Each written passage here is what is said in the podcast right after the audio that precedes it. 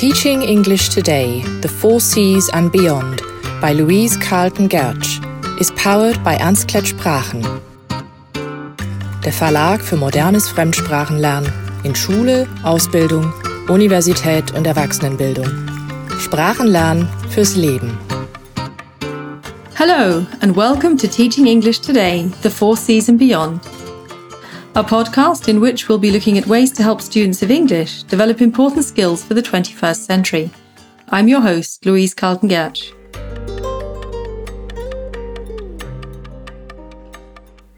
Are you sitting comfortably? You might like to close your eyes. Ready? Once upon a time. These four simple words immediately create a sense of expectancy. Even though we don't know what's coming, which characters, the action or setting, we know that we're about to enter the magical world of story. Storytelling is in our genes. We've been telling stories since time immemorial. As the author Ursula Le Guin wrote in Language of the Night in 1970, the story, from Rumpelstiltskin to War and Peace, is one of the basic tools invented by the mind of man for the purpose of gaining understanding. There have been great societies that did not use the wheel, but there have been no societies that did not tell stories. We use stories as a way of making sense of our world and sharing our understanding and experiences with others. Yuval Noah Harari explains this in his book 21 Lessons for the 21st Century. He writes Homo sapiens is a storytelling animal that thinks in stories rather than in numbers or graphs and believes that the universe itself works like a story, replete with heroes and villains, conflicts and resolutions, climaxes and happy endings. When we look for the meaning of life, we want a story that will explain what reality is all about and what my particular role is in the cosmic drama. This role makes me a part of something bigger than myself and gives meaning to all my experiences and choices. So we're very susceptible to stories and look for story patterns even when we're asleep. As Jonathan Gottschall writes in his book, The Storytelling Animal, we are as a species addicted to story.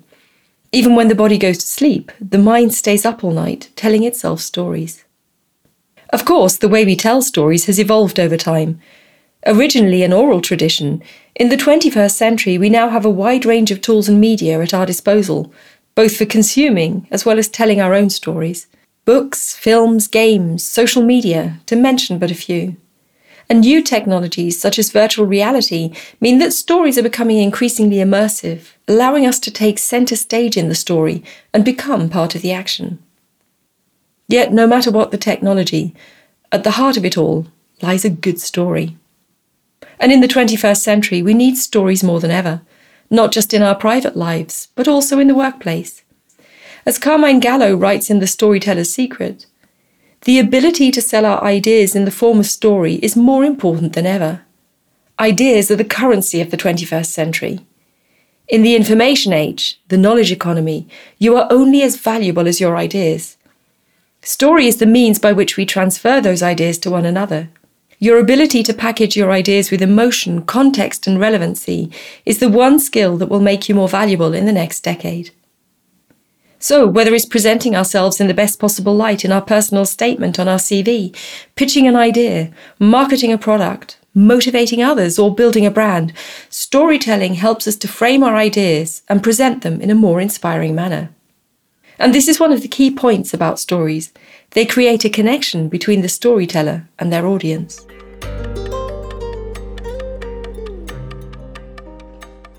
So, how is a connection created? Let's take a quick look at what happens to our brains when we listen to stories. Uri Hasson, professor of neuroscience at Princeton University, has done a great deal of research into communication, into how storytellers and listeners interact to create shared memory, and how storytelling supports deep social interactions through brain to brain connections. In an interview published in Future of Storytelling in 2020, he explains how we can use storytelling as a way of transporting people into our experiences and getting them to live our memories by transferring memories across brains. When we tell someone a memory, we're reactivating it in our own brains, and the same brain patterns will occur in the listener. Thus, the brains sync, and it's as if the listener has also been part of the experience. Hasson describes it as follows So our brains become coupled in time, and it's like we're dancing together, and we become more and more similar to each other in our brain responses. The better the understanding, the better the click, the stronger the neural coupling. He goes on to explain that when more neural coupling occurs, the listener understands the speaker better, which means that they will experience similar feelings, and so will remember what's been said better. Yet, if we fail to communicate our story and the listener interprets it in a different way to the speaker, this leads to weaker neural coupling and therefore weaker understanding. In such a case, he describes the outcome as follows. So, one way to think about it is that storytelling is not a one way interaction. It's not that the storyteller influences the audience. The audience has to want to come and meet the storyteller in the middle. It's really a joint meeting of the audience and the storyteller, and it really depends on both sides of the communication to have this coupling emerge.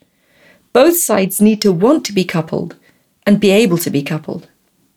Thus, storytelling is an interactive process and not just about passive consumption.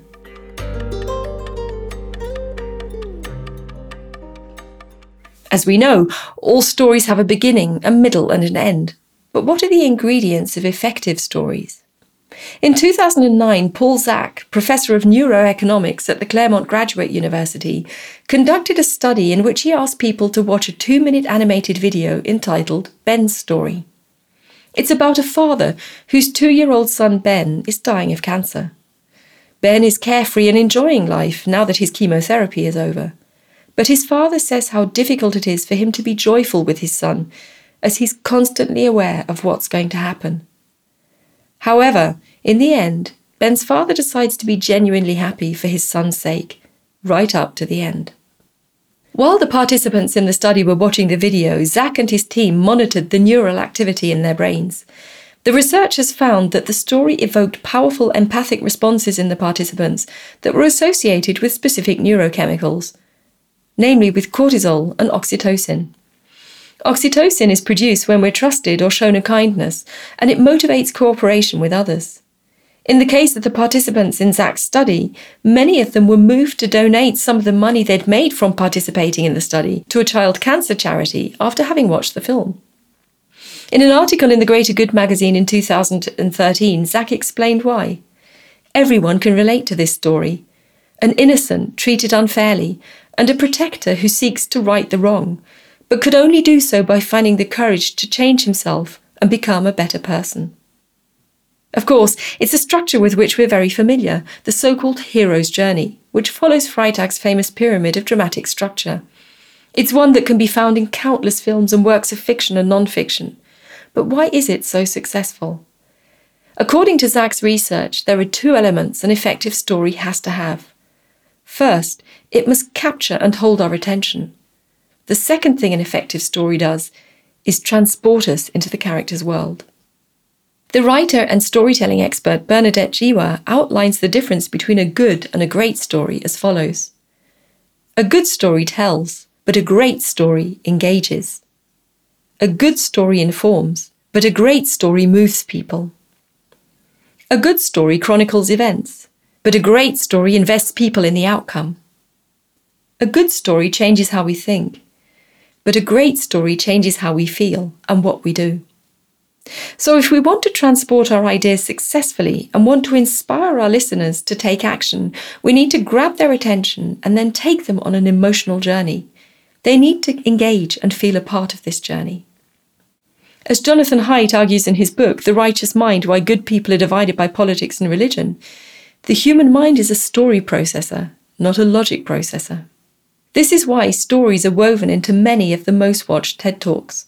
For example, in the one by Bryan Stevenson, the civil rights attorney and director of the Equal Justice Initiative. His TED Talk, We Need to Talk About an Injustice, is about race, poverty, the US justice system, and its enormous imbalance along racial lines. At the time of his talk, his organization desperately needed $1 million to continue fighting a case in the Supreme Court but instead of mentioning this in his talk or showering the audience with important data and facts, Stevenson appeals to their emotions through storytelling and humour, thus creating an emotional bond. Within the first minute of his talk, he starts telling a story about his grandmother and how she taught him about the power of identity, immediately creating a rapport with his audience, as everyone has or had a grandmother. And at the end of the talk, he received the longest standing ovation in TED history and over $1 million in donations.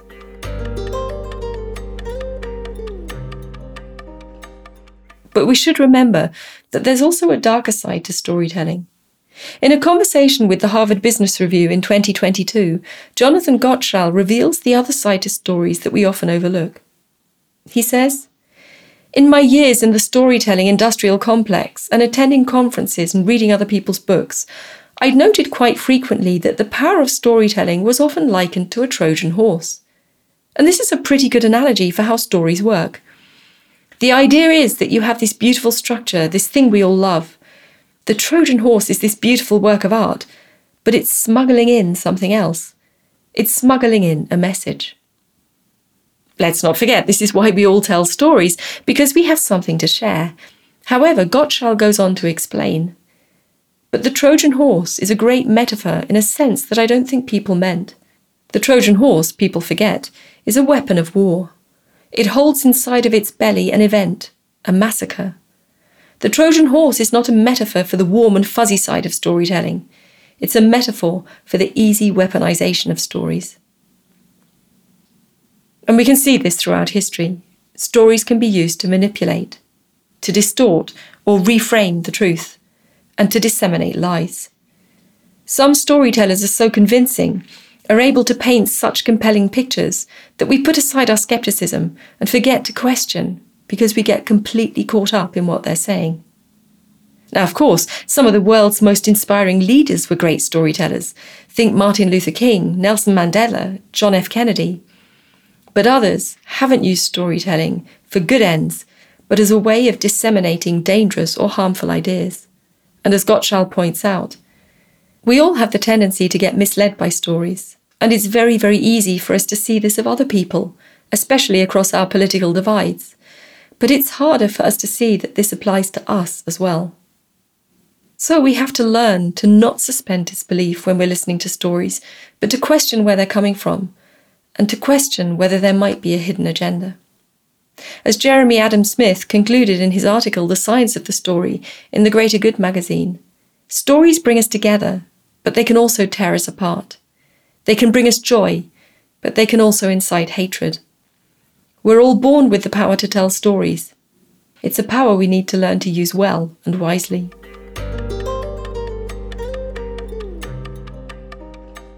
So, what can we take away for the classroom? We need to think about the stories we tell. In a study conducted by researchers at Columbia University and the University of Washington in 2015, reading stories about the struggles of famous scientists had a more beneficial effect on students' grades than reading about what the same scientists had achieved. They recruited over 400 freshmen and sophomores at a low income, mostly non white high school. Each student was given a story about either Albert Einstein, Marie Curie, or Michael Faraday. There were three types of story for each scientist, all of which had similar sentence lengths, word counts, approximately 800 words, and vocabulary levels.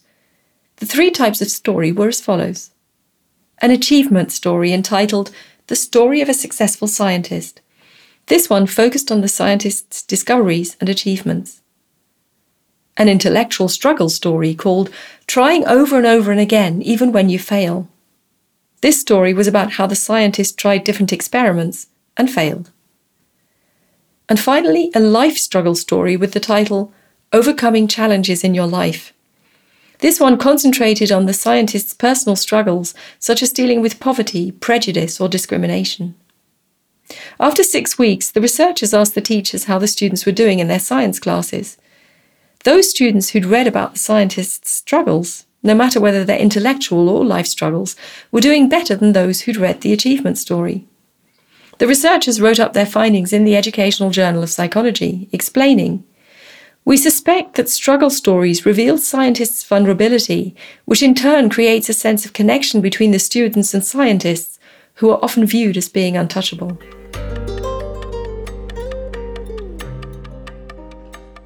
Of course, storytelling is something that's frequently done in all classrooms. Or is it? Literature is obviously an integral part of the curriculum, and with good reason. It's a way of promoting empathy within the classroom, as well as dealing with important themes. But there are so many other ways of integrating storytelling.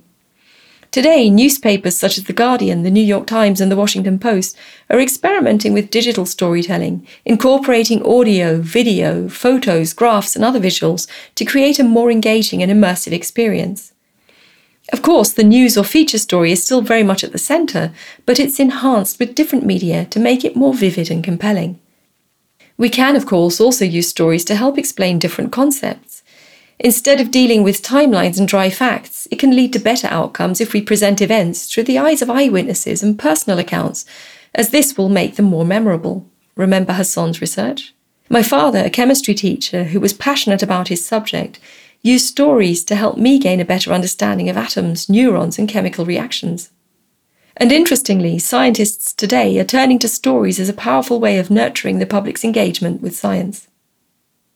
At the same time, we also need to raise awareness of the ways in which stories are used in marketing and advertising. Students should be encouraged to take a closer look at the often very sophisticated and persuasive methods that are being used.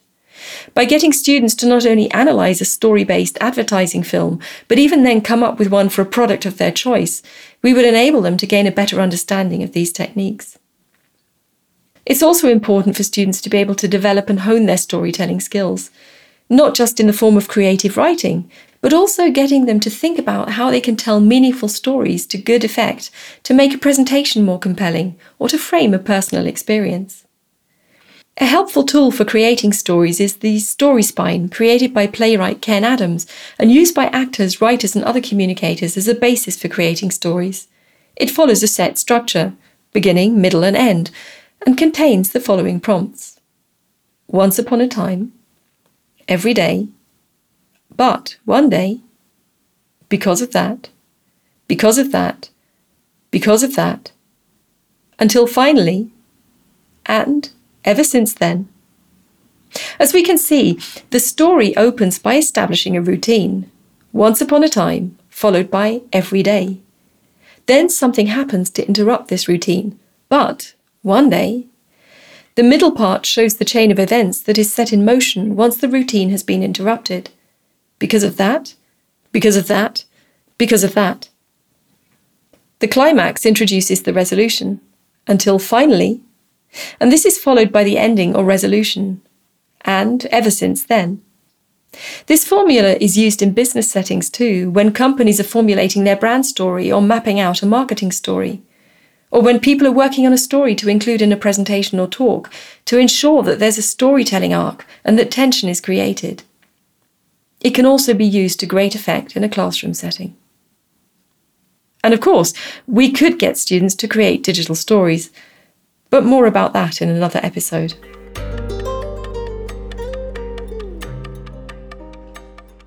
Storytelling will always have a central part to play in our lives. As Carmine Gallo writes in The Storyteller's Secret, storytelling is not something we do, storytelling is who we are. But we have to find a way to ensure that we use stories to share ideas for the good of all and not to misinform or manipulate. As the author Chimamanda Ngozi Adichie says in her TED Talk, The Danger of a Single Story, stories have been used to dispossess and to malign, but stories can also be used to empower and to humanize. Stories can break the dignity of a people, but stories can also repair that broken dignity. That's it for today. Thanks for listening. Teaching English Today, The Four Cs and Beyond by Louise Carlton Gertsch was brought to you by Ernst Klett Sprachen, der Verlag für modernes Fremdsprachenlernen in Schule, Ausbildung, Universität und Erwachsenenbildung. Sprachenlernen fürs Leben.